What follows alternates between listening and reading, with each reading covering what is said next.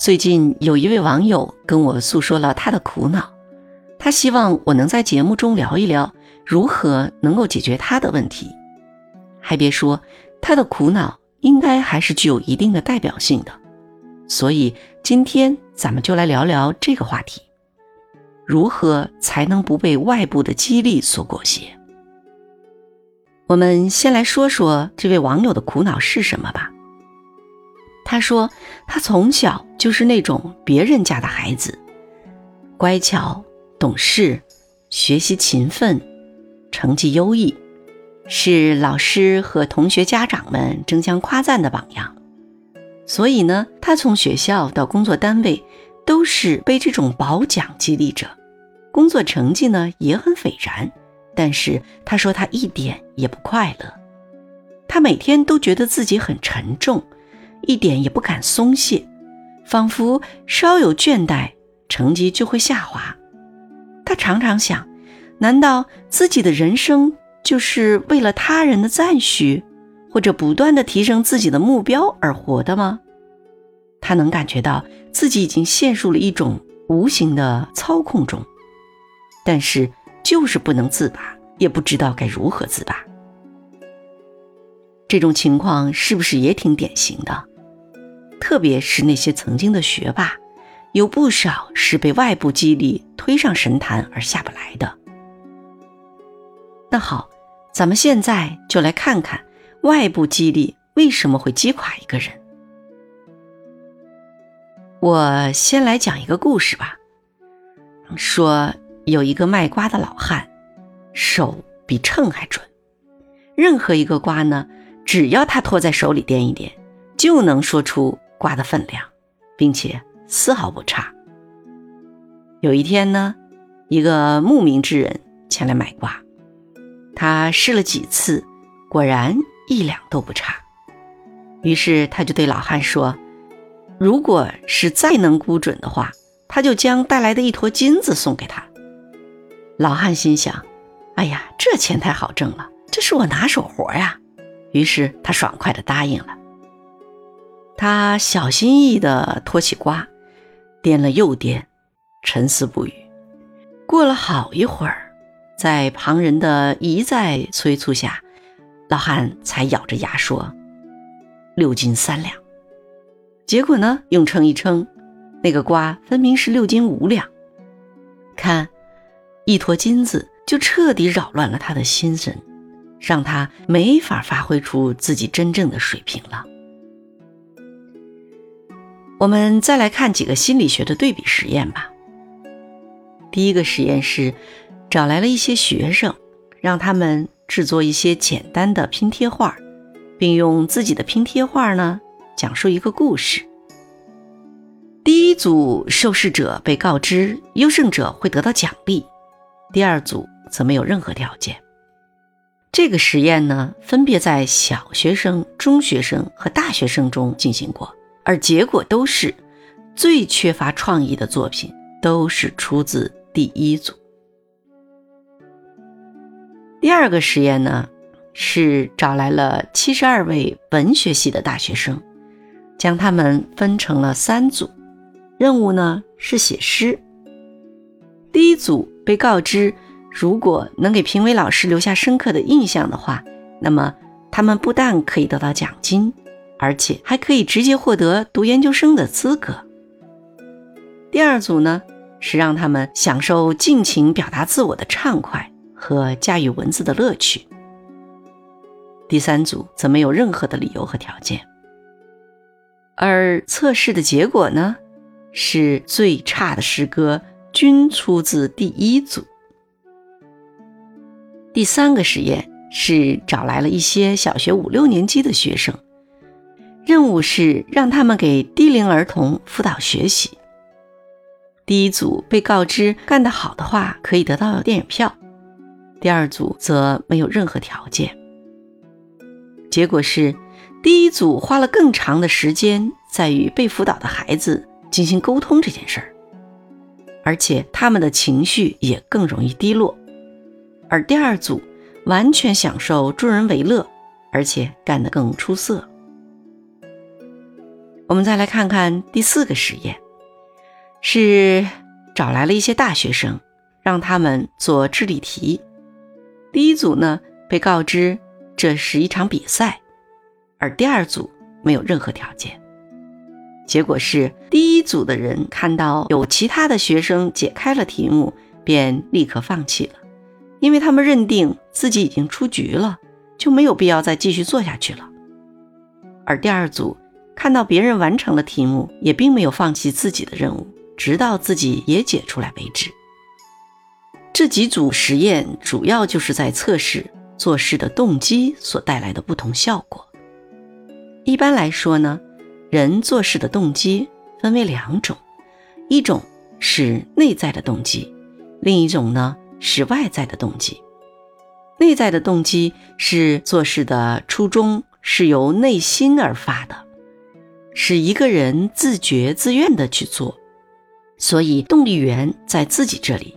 可以不断的生发，而外在的动机呢，是做事的初衷是另有所图的，所以动力源是奖励或回报。一方面，这些外部因素并不受自己的掌控；另一方面呢，是人一旦在乎起做事的回报，那就会从内心失去对事情本身的兴趣，所以烦恼。就会接踵而来，并且难以排除。我们再来看一个故事吧，看看这个结论是如何发挥作用的。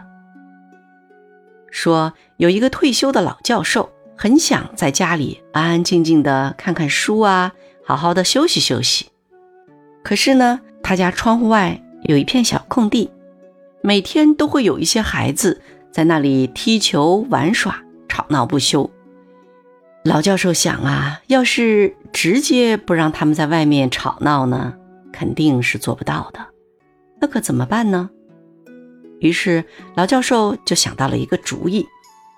他先是把孩子们叫过来，跟他们说：“哎呀，我现在退休了，在家里也没什么事做，就是特别喜欢看孩子们在自己身边热热闹闹的。”可是我家呢，也没有这么多的孩子在身边呢，所以就感到特别的寂寞。要不这样吧，我每天给你们一人两块钱，你们就负责天天到我这儿来踢球，好不好？孩子们一听，觉得当然好啦，可以踢球，还有钱赚，谁不乐意呀？于是孩子们就高高兴兴的。按时按点来玩，然后拿钱走人。过了几天呢，老教授就又跟孩子们说了：“哎呀，我这退休工资呢也不高，要是每天都给你们两块呢，怕是撑不到领退休金那天了。要不这样吧，每天我给你们一块吧。”孩子们想了一下，觉得也行啊。好过没有吧？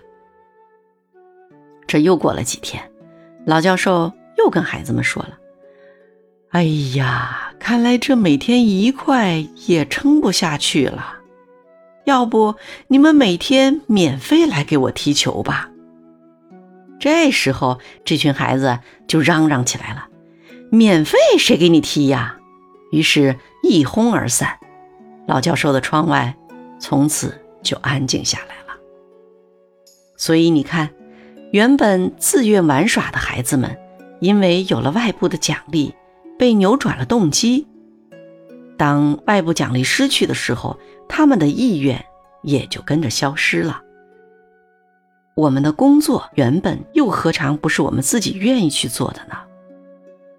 但是，随着外部的激励因素的变化，我们也会像孩子们踢球那样，变得越来越不情愿了。失去了工作的乐趣，平添了各种的烦恼，那该怎么办呢？还是那句话，先把主权收回来，先想一想，我们为什么要去工作呢？一定要找到最初最原始的动机，然后呢，就是要理清楚能够引发我们外部动机的因素都会有哪些，一定要警惕他们对我们的拐带。还有一点非常重要，就是一定要分清楚进取心和攀比心。我们当然可以不断的追求成长和进步，但那是因为我们要做更好的自己，而不是要争做第一。我们只要比过去的自己做得更好一点，而不是要比别人做得更好。如果我们不小心陷入了跟别人去比较，那我们的主权就又交给了外部，被攀比的对象，或所谓的评比机制，那样就会滋生无限的烦恼和压力，而且无法消除。那你或许会说了。单位里就是有评比机制的呀，比如末位淘汰制，我们总不能不在乎呀。嗯，你说的确实是存在的，那又该怎么办呢？说一个我自己的经历和体会吧，也许能给你带来一点点启示。我曾经在十四岁的时候。去做了专业的射击运动员。如果不是为了要去考大学的话，不谦虚的说，我当时的运动水平非常有可能去参加八八年的汉城奥运会。我特别感激自己的那一段经历，在我性格形成的阶段，给了我生命中最重要的启示，那就是专注做好自己。能不能拿冠军，那是结果，而不是目的。你可能也知道，射击运动对专注度的要求是最高级别的。你说做运动员的谁又不想拿冠军呢？但是如果你一旦心里想着拿冠军，如果你总盯着别人打了几环，是比自己高了还是低了？那么你就注定与奖牌无缘了。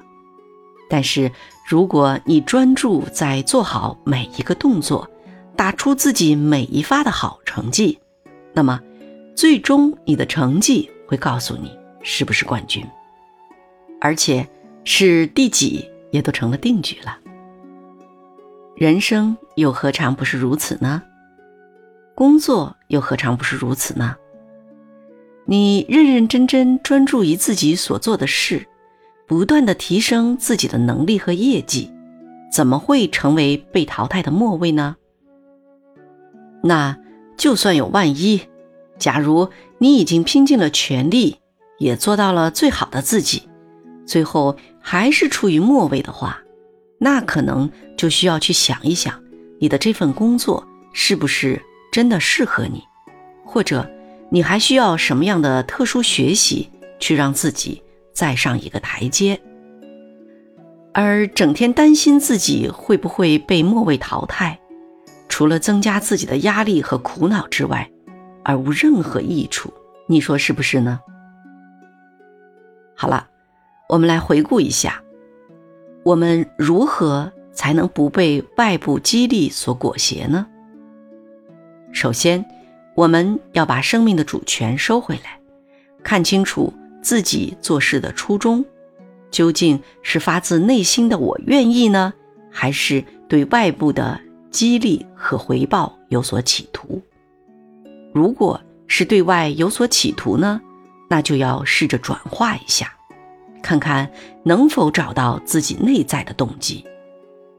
第二，要进取，但不要攀比。